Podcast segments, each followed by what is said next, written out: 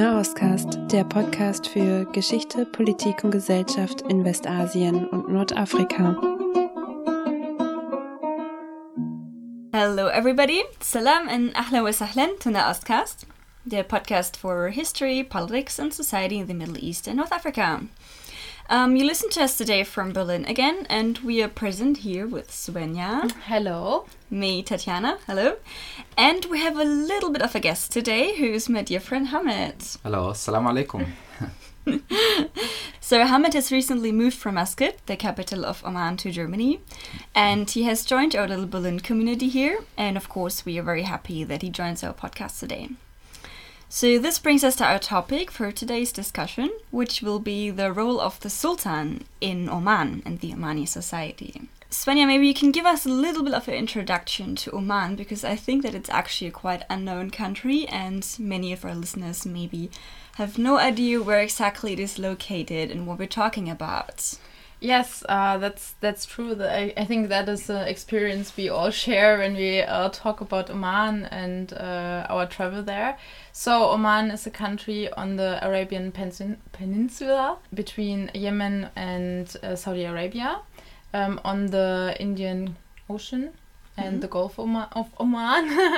and um, it's um, just to give you an idea of the dimensions, it's roughly almost as big as Germany. But it has, contrary to Germany, only 4 million inhabitants. So it's a yeah a country where there's a lot of landscape and uh, it's not that densely populated as in Germany. And it has a long coast. Uh, I think like 1,500 kilometers. Uh, 1,700. 700 kilometers of coast. So it's uh, really amazing, I guess. And I think you've had the same experience that you often talk about Oman and people don't really know where exactly it is, right? That's right. Yeah. I mean, everywhere you go, you just like when you say your country people just get confused. I mean, one of the weirdest, uh, you know, like uh, people say, like, uh, is it actually like a city within Saudi or within um, within Africa? Is, they have no idea where is it located. I mean, the, the easiest way is to say Dubai, and then they're like, oh yeah, well, you know Dubai, and then it's I'm just it's like, just it's south. just to the right. it's just by. It's just very close, yeah. So yeah, okay, but cool. it's always a good chance to like educate yeah. people. Yeah. So Hamid, uh, we we also uh, already heard you, but maybe you might just introduce yourself a little bit more. Exactly. So yeah, I uh, my name is Hamid. I am from Oman and born in like a very small village in the mountains. There, there's only like around two thousand people who live there. And My family are still living there and uh, yeah, I uh, moved to the UK uh, to do my bachelor degree, mm. and uh, I got a scholarship. So it was the first country actually I've been outside of Oman. So it was a bit of a shock for me, like to to just come from this little town to this you know like to heathrow airport you know like i was i felt like i was lost and uh, so you didn't even go through muscat the capital of oman first? Just just to just go to the airport just to the and airport then and then immediately to heathrow. And like for me it was like a big shock. So that was like you know a, a very big part of my uh, and how did you end up in berlin now? So um, I ended up in Berlin. I, I, mean, of course, I went back to Oman and I worked for an oil company after that. of course, you worked for an oil company. I mean, it all comes to the oil. If you Typical are from the story. from the Gulf countries, it's all about oil.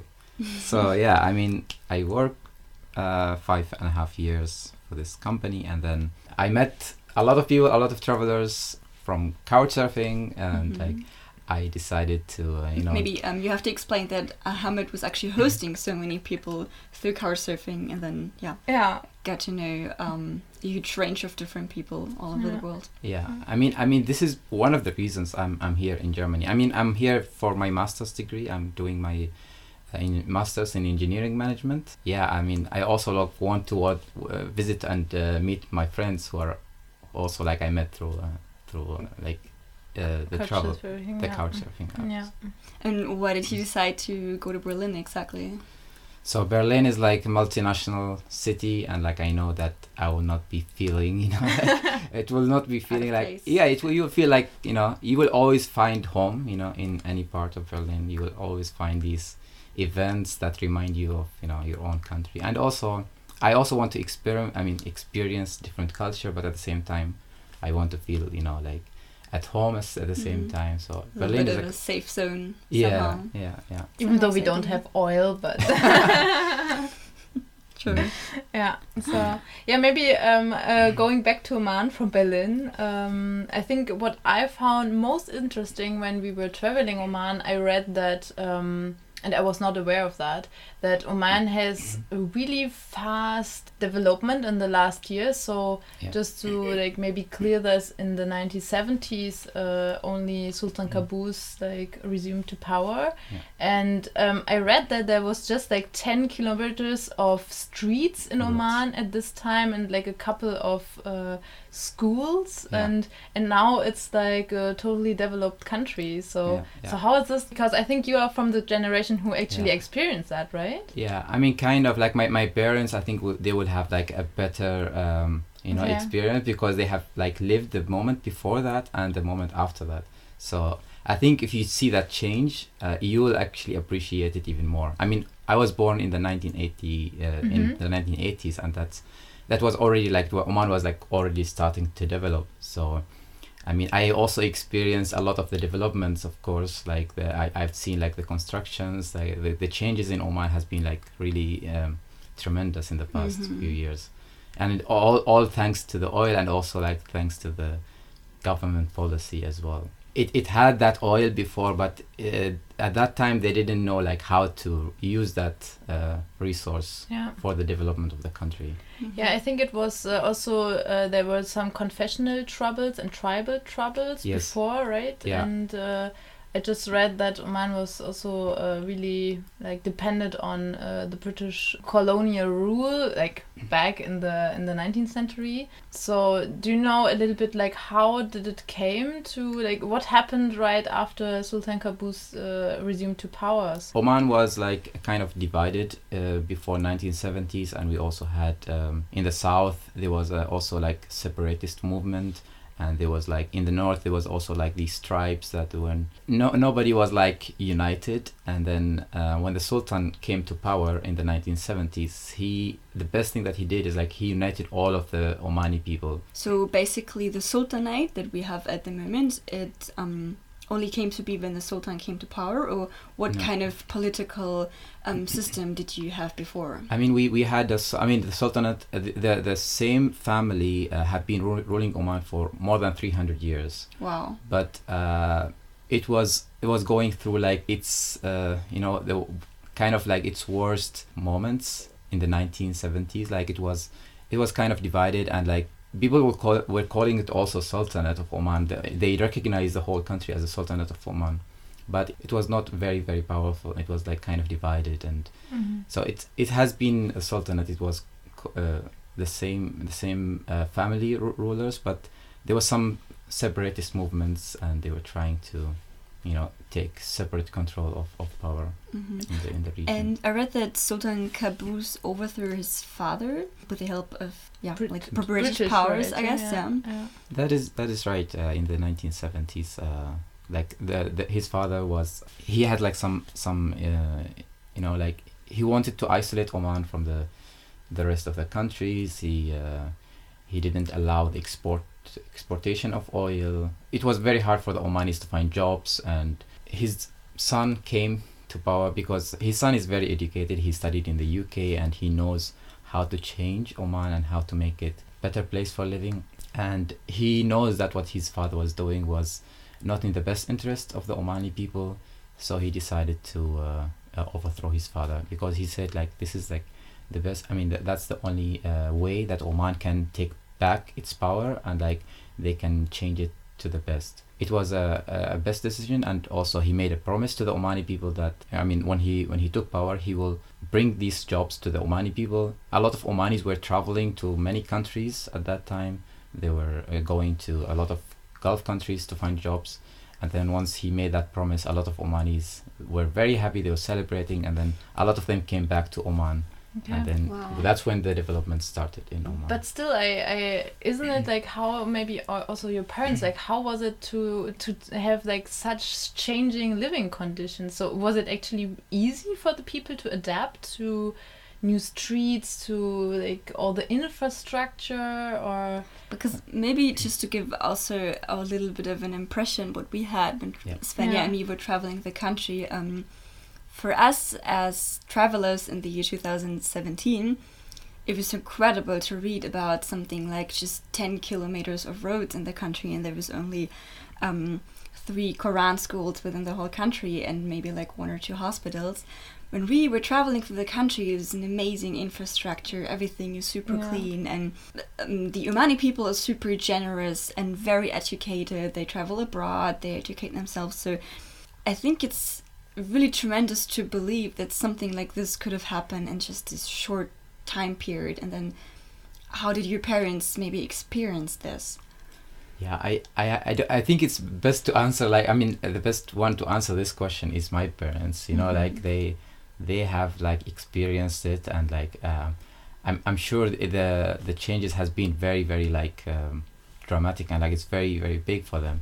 And of course, like the Omani people have, I mean, have transformed to this. um through the use of the better use of the oil money that we get you know like oil is a very powerful tool but we also know that you know this is uh, like this is not a, a very sustainable um, uh, resource and like we we try to as much as possible try to uh, you know uh, accelerate that development so that we don't have to rely on oil in, in, the, in the future So the strategy right now is to invest more in education and providing sustainable exactly workplaces for people after the oil ends. E- and exactly. h- how does like what's the strategy so far? Exactly. Education was like the number one priority for for His Majesty. Like um, he was, he said something uh, very popular when when he took power in the 1970s. He will say, "We will study even under the shade of a tree." At that time, they didn't have schools, uh, so they were just like studying like under the trees, and there's like people just giving lectures, and then the numbers of schools had like increased like i mean like step by step, but it reached that, and he knows that education is key for the development.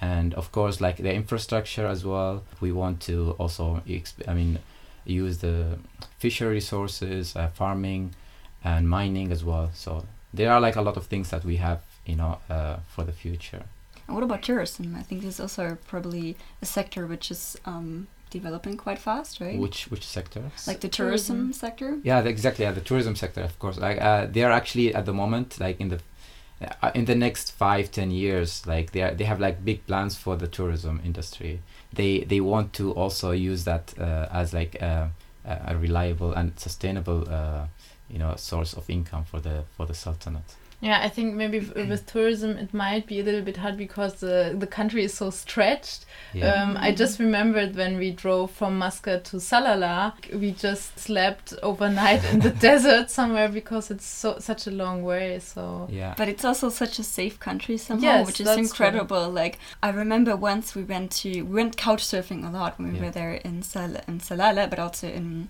Oman in general. This is also how we got to know Hamid.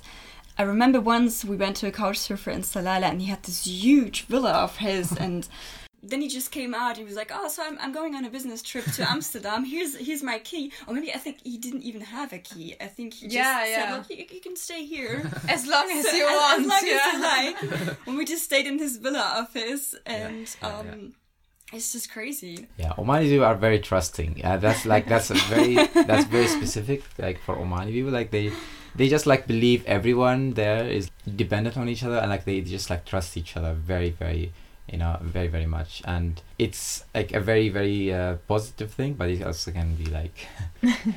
I mean negative in some aspects, but like I mean in, in most most cases it's it's really nice to be like very very trusting to towards each other and for me like I, I, I, le- I had to learn this also from my parents you know like we we learned to be uh, kind to like strangers and they teach us to be like very uh, open other people and like invite guests. Like this is like a very important part of the culture like to to um, honor guests and make sure they're like comfortable and are welcomed in the in the country and also when you invi- invite them to the house Mm. make sure that they are welcome I think also maybe what is special in Oman is that you have like a special kind of is- Islam, I would say. Like, Uh, how, how do you The call it? body yeah Ibadi, yeah. It's I think it's almost fifty percent of the people, right? yeah Is this? I'm not sure actually if uh, these statistics is correct because like th- normally they don't actually give like a statistics on like ah, okay. how much percent is Ibadi and how much is percent is but like I, I know there's like I know some people who who try to give like a number. But I would say from my experiences the majority are Ibadi I don't know like if it's 50 or 60 or maybe more. Mhm. but uh, they they don't the government don't want to give these statistics because they want to say like we are you know the same. We, we are like even if you are Ibadi or Sunni or Shia like we don't say there's like majority is this because they they want people to just kind of they, they, they don't want to create divisions you know between uh, sectors even by giving a number kind of uh, they know maybe it can m- create that division because the people say we are a majority we have you know bigger voice on this Mhm. so But uh, but how how do you do this? Because I mean we uh, we also lived in Lebanon and you also have a lot of confessions and still. So so how does it work in Oman to overcome this confessional divisions? you mean the conflict between Yeah. between uh, Yeah, the sects. Um i think it's just by by giving everyone first of all like uh, fa- by being fair to each um, Mhm. each sector like uh, we have people from in the government from uh, all all, all kind of Mhm. sectors like you know shia or, or sunni or ibadi you don't see a difference between any of these sectors i think being fair is like people just feel like okay we are welcome we are we are not like being exploited or discriminated against and that's that feeling is like the ends this conflict i think. But also like in oman we actually like have great leaders who who knows that this is actually a problem. They see what what's happening in the neighboring countries. They cr- make rules also to prevent these conflicts from happening. For example they they don't allow um, hate speech like against other Hmm. sectors Mhm. and this is very uh, punishable like highly punishable by by court if there's a um, a leader a religious leader who says bad things about other sectors so this is not allowed in Oman and you can be like even even jailed you know if you if you can be caught you know like saying something bad Mhm. about other other sectors Okay.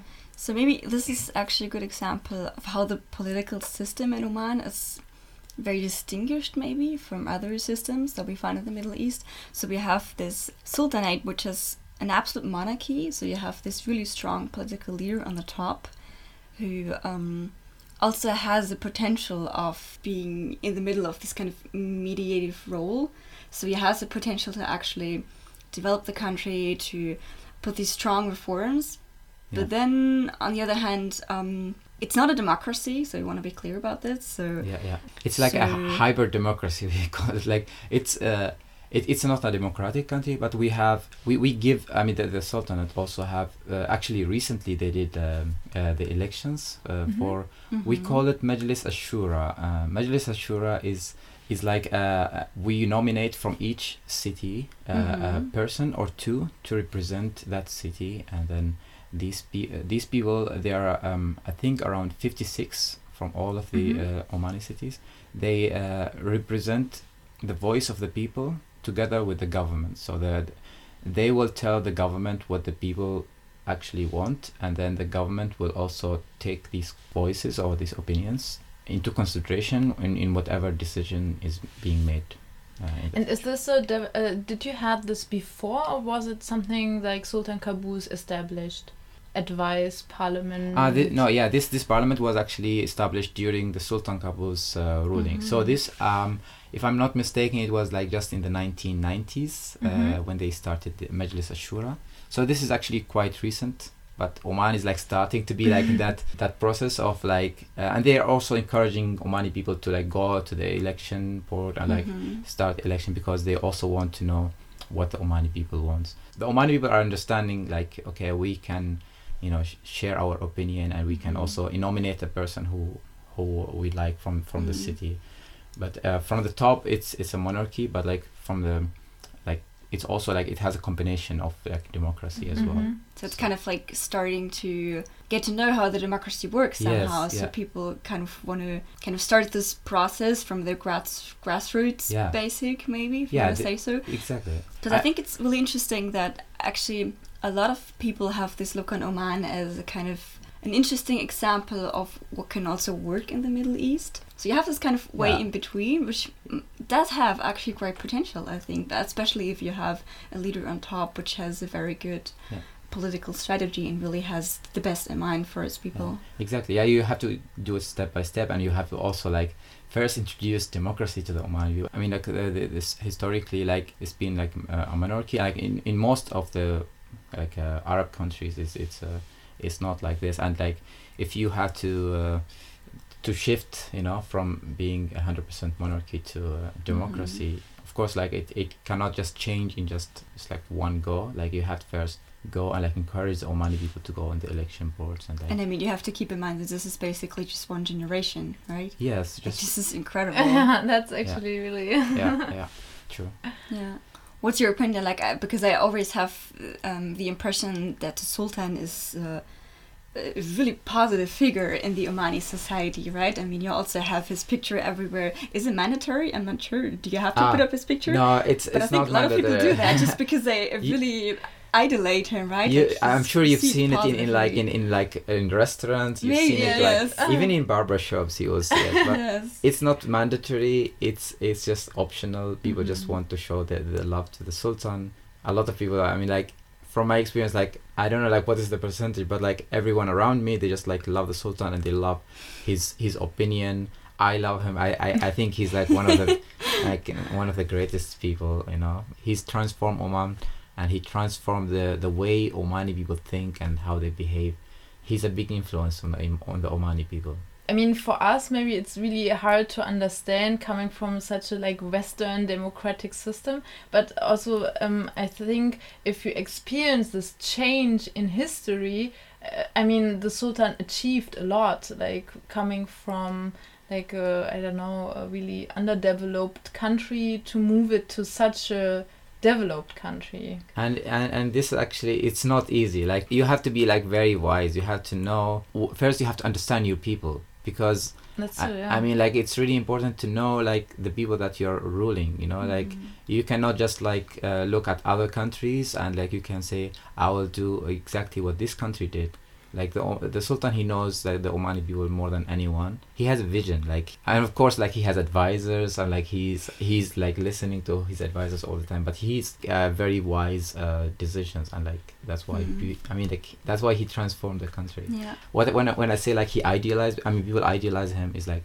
people look at him and like they look at his behavior after like few years they, they, be- he became a role model to, Mhm. to But I also read that um, not not now anymore, but that he used to like travel the country once a year. yeah Is this correct? Like to also I to remember- visit. Uh, I- Get to know his people Yeah. and just, Yes, like it's- ask about opinions. yeah you can or- also like watch it on you know like the, the, there has, he has been in in every city he just like goes there and like listen he make like discussions with mhm. with like the the, the leaders of the cities um you like the, like he he wants the people to kind of share their opinion like without Mhm. any any uh, barriers so he goes like he may he usually do it like in open space he goes like like to the field and then he's like Mhm. like an open space somehow open where everybody space. can go and just yeah voice there's their like opinion. no tent or whatever just like put like uh, chairs in the middle of you know as like um, invite people to come there and like share their opinion he will make a speech first and then he will listen to what the people want Yeah. and then people sometimes give him like letters they talk to him like yeah. what what they want and It's these are like a really difficult political approach, like so much more direct than what we see, for example, in like I mean, you, you couldn't imagine Angela Merkel just traveling yeah, and through the whole country, down. just I mean, you are like more established country. Like you've been like in this process for a long time, so mm. you're in a different situation. Like you, yeah, but still, I think it's a really good strategy and like really Yeah. close to the people. yeah. And what I also found really interesting but is it's, we are um, very cold here. yeah, true, true, true. Traveling through the German winter is not the same. um, but what I also find interesting is that I think he has this great approach of taking the best of Omani traditions, but also um, connecting it modern ideas. Like, for example, like I read about that you have this Western opera house in Muscat, which I Mm. think is like the only Yeah. um, classical opera house in, in the region. Yeah. So he always had this strategy of like connecting things, like taking some some Western ideas, taking some um, Western institutions, Mm. but then also trying not to lose the best of Omani culture and the best of Omani traditions, which is really important to him, Yeah. and not just throwing it away everything and just like Yeah. erecting um, Yeah. modern buildings and stuff. Yeah, I think he, what he was what he's trying to do is like trying to uh, open Oman to the to, to the world because Oman was like very isolated and like uh, it was um, uh, people in Oman, for example, they don't know what is opera and what is like classical music, and uh, th- he wants to make that you know a bridge between uh, between Oman and Mhm. the and the the rest of the world. And that's why he's like doing all of these things. His favorite music is classical music. I, I know this from an interview he he conducted, and he wants the Omani people to also listen to it. But as you said, like he doesn't want to uh, do it without um, without like uh, he he wants to do it, but without like compromising the Mhm. the culture of Oman, and also you can see this in the in the in the building, the opera house building. Yeah, I mean it's designed in like in Omani um, Kind design. architecture Yeah. style. Yeah. Mhm. He wants to say like we can also have this here in Oman. It it doesn't it doesn't mean like we are Omani and like we have to just like stick with uh, certain things and we we should not look at what the other one what the other Mhm. things are being happening in the rest of the world. Like we shouldn't just adopt a Western model or anything and just throw away our own culture because there's always a way in between that we can keep both of them somehow. Yeah, yeah. So that's that's what he's doing. That's what he's trying to do. Yeah. But I think also what I found really interesting that um, also you wear this uh, like traditional dress also, and it's not like just some people wear it, but like all people wear it. So is this also a kind of like not losing like one's own tradition? Yeah, I think I think actually the Omani people they like wearing it. I mean, I like wearing it for for the reason of like you actually you don't have to think about like what you have to wear in the in the next day. Just like everybody's wearing the same thing. You just like go and like you don't mm-hmm. even have to think about it. Just like wear this white dress and like just go out. But people actually like it. They enjoy it and they're proud of being you know like Omanis and it's part of the culture as well. Okay. And he also looks really good. They have this really, really nice Yeah, we will post a, with this maybe post a picture in Yeah, the uh, in the on the website. Yeah. Yeah. And um, so this is for the men. How is it for the women? So for the women, they most of them they wear the abaya, the, the Mhm. black dress, um, not necessarily covering covering their face. Uh, I would say most Omanis they don't cover the face, like they they just like uh, wear the black uh, abaya, you know, the traditional one. Uh, i- in the, in most Gulf countries, they wear uh, the same thing. But women women are also allowed to. This is like um, a cultural choice, but by law, I mean they can they can wear uh, how comfortable they are. There's like nothing you know mentioned like what what a woman should we wear i'm sure like when you went to oman you didn't wear we did, you didn't need to wear abaya for example No, No. definitely not. so yeah it's it's just like a cultural uh, cultural rule not not a, a government Mm. rule Um, and I think you, I remember talking about us when we were at your place. You told us this really interesting story that your family moved closer to the Saudi Arabian border, Yeah. and then that your mother somehow started to to wear the abaya, even though she Yes. hadn't done it before, just because it was more of a custom Yeah. close to this. And Yeah. can you maybe elaborate on this? so uh, yeah we my, my father actually he works works as a police officer and um uh, he used to move like every two and four years sometimes and we've been like to so many parts of Oman and uh, I remember like moving from Muscat which is like you know more open towards uh, Al Buraimi which is like near the border between uh, U- UAE and also Saudi. It's not that Mhm. far from there. Yeah the women there in Al Buraimi they are like more covering they're covering their face and uh, they're wearing wearing the burqa thing. So my mom was like you know she was seeing everyone wearing it and uh, she was like i don't want to be different. I don't want people to Mhm. think uh, differently of me. So after like few months she decided to also wear it because she wants to fit in with the with the environment she is in and she didn't want people to kind of look at her differently. So that was a, a personal choice of her. She, of course she could could have like not wear it but uh, for her she wants to like you know feel uh, like uh, you know like in the environment that she Mm, wants yeah, to be like, to ah, fit into the society. yes, exactly. Yeah. But I, I think uh, what is interesting is that it's more like recent. Yes. Uh, like it's it's not like the traditional Yeah. Omani dress for women, right? yeah, yeah. The, the abaya actually like i remember my mom actually was not wearing abaya when i was very very young everyone was wearing these colorful clothes and uh, yeah they were like So the it's like this long, colorful dress, and you have ornaments and stuff, or how does it look? our traditional clothes is actually until the knee and then and then you have these um, trousers Mm-hmm. um, uh, I mean, like it's it's fully covering, but it's it's not like a black color, but it's covering the body, but not without not with the uh, color, but also like it's not like a fully uh, full one dress. It's it's a, a different dress, but it moved to Oman, I think, in the maybe 1980s or 1990s. Eh, I don't remember, because of the influence from the neighboring countries and like I don't know where the abaya actually started from, like, but it's it's not it's not like something old within the culture. Now there's like a lot of, I mean, not a lot, but it's it's like a, it's it's a thing that where O- Oman wants to bring that back, and they want to say no, we actually are proud of like you know the the Omani dress, and the women are actually sometimes like wearing these like traditional Omanis on the street, and they just like walk. So it's it's also coming, it's making a comeback, as they say. I think it's uh, it's really interesting because we know so little of this country. I mean, for I think our um, yeah narrative is often that it's like it's Islam and it's it's long ago and established. But I think Oman is such a nice example of that mm, stuff can change so fast. Yeah. So and it's more like a custom or I don't know fashion maybe also.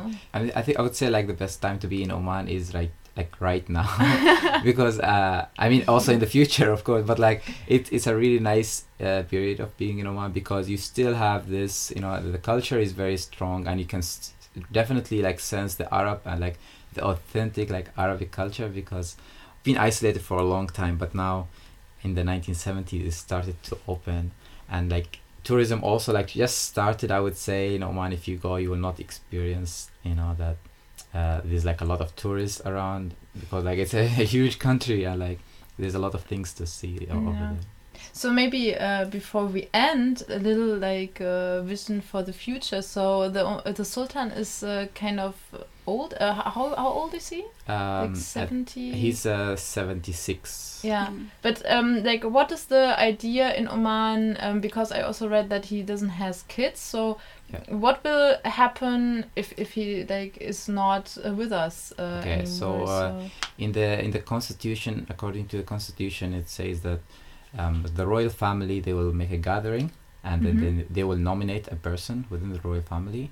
We still don't have um, like someone we don't know who's going to be the, the one replacing. Replacing, the sultan, yeah. But like he decided to uh, make it you know like up to the royal family uh, themselves to nominate a person within themselves. He also made a will that in case that there's like a disagreement within royal family, then this uh, name will be also publicly open, and then the Omani people they will have a, an idea who's going Mhm. to the royal family. They understand, you know, this the only way to be strong like, is to continue at what what the sultan Yeah. has been doing in the past uh, 50 years almost Mm. He set an example for like everyone else to to replace him and like the, the royal family they will they will come up with a name and then we will we will see. we will have the same kind of uh, progression Yeah. Okay. inshallah Oh, yeah, inshallah. Okay. So, do you have the feeling that uh, Omani people are a bit afraid of this period because um, it's really difficult to fill this void of somebody?